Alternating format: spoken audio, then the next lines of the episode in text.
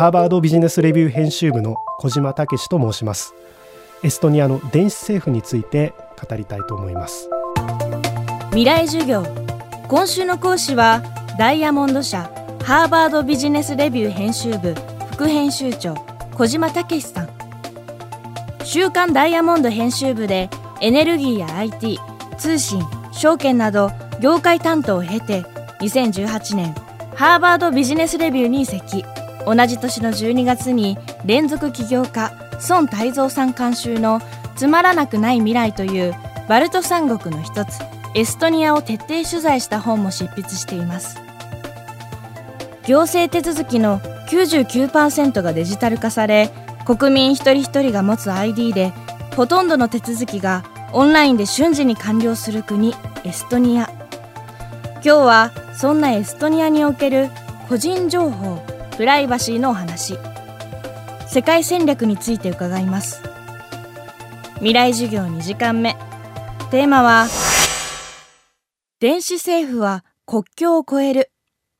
まずは電子政府のプライバシーについて伺いました。プライバシーが当然不安になると思います。誰かに見られてしまうんじゃないかですとか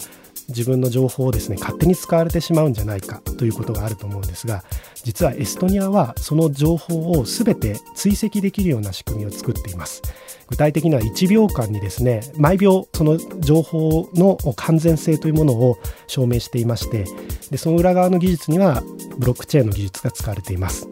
それを用いることでもし名前の変更したですとか誰かが見たというのが1秒ごとに記録として残るようになります。さらにそれを情報の持ち主である個人が確認することができます。それによって誰がいつ見たのか何のためにアクセスしたのかというのがはっきり分かるような仕組みになっています。さらにですね国としては正当な理由なく人の情報を見たというものに対しては非常に重い懲役罰を課しもしそれがお医者さんですとか警察官がですね勝手に個人情報を見たとなれば職業自体が剥奪されるというような厳しい規定がなります。なのであのむやみに人の情報を触ろうと思いませんし仮に、誰かに見られたとしてもいつ誰に見られたのかが分かると。そういうことでプライバシーのコントロール権というんですがそういうものが完全に保たれていると。それによって、えー、信頼性を保ちこの制度が成り立っています。情報をコントロールする権利はあくまでその情報の持ち主個人にある。これがエストニアにおける大原則なのだそうです。また、エストニアではデータが重複して登録されることを防ぐルールがあります。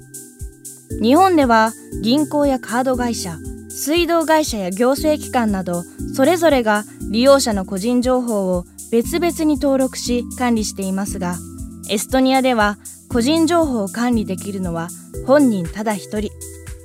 だから引っ越しの住所変更も本人が一度手続きすれば全て完了するわけです。さて、そんなエストニアでは今、電子政府の仕組みの一部を世界に向けて拡張しようとしているといいます。それはどういうことなのでしょうか？2014年にですね今度は自分たちの電子政府のシステムを海外の外国人に向けて開放しました。それが e レジデンシーと呼ばれる仮想住民制度仮想居住制度と言われる仕組みです。オンラインで住民の審査を受けて登録がなされればエストニアの電子政府を、まあ、日本にいながらにして海外にいながらにして使うことができるというそういう仕組みになっています。すでに5万人以上が登録して日本でもですね2500人以上が登録を済ませています。その中にはですねローマ教皇マイクロソフト創業者のビル・ゲイツさんなんていう名前もあります。E レジデンシーに登録することで電子政府を体験できるだけではなくてですね実は5億人いる EU の市場にアクセスすることができます。EU はあの経済活動が自由に認められて EU 内では認められておりますのでエストニアの仮想住民となることで EU でのビジネスが行えるということになります。すでに6000社以上企業が生まれたと言われておりましてその中にはフリーランサーに近い存在もたくさんいます。フリーランサーのことをデジタルノマドという言い方もしますけども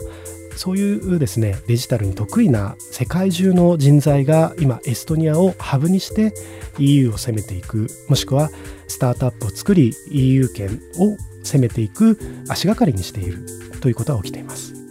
そもそもエストニアにこれは何の得があるのかというところなんですが実はエストニアも人口減少と高齢化に悩まされていました。130万人しかいないのでマーケットがありません。そのため若い人たちはどんどん外に出てしまっていたと。ですけどもこの e レジデンシーを始めたことで国としての魅力が増しそういう新しい企業がどんどん生まれてきています。そうすると若い人たちが戻りたい国になりでさらに外からもさまざまな人材が入ってくるようになりました。それで、え、人口減少にも今歯止めがかかるような状況になっています。エストニアとしてはですねこの5万人以上集めた e レジデンシーの人々をコミュニティ化していこうという戦略を打ち出しました。具体的にはそのデジタルノマドたちをつなげさらにそこで経済活動を行っていこうというふうに考えています。でその時の通貨をですねいわゆるブロックチェーン、まあ、仮想通貨と言われるものの中でもトークンと言われるですね仕組みを使って経済活動を行っていくんだということをですね大統領自身が発表しています。そうすることですね国の国境を越えて新しい若い人材を手に入れでさらに経済活動を新しい通貨で行っていくと。そんな未来を描いています。今週の講師はダイヤモンド社ハーバードビジネスレビュー編集部副編集長小島武さん。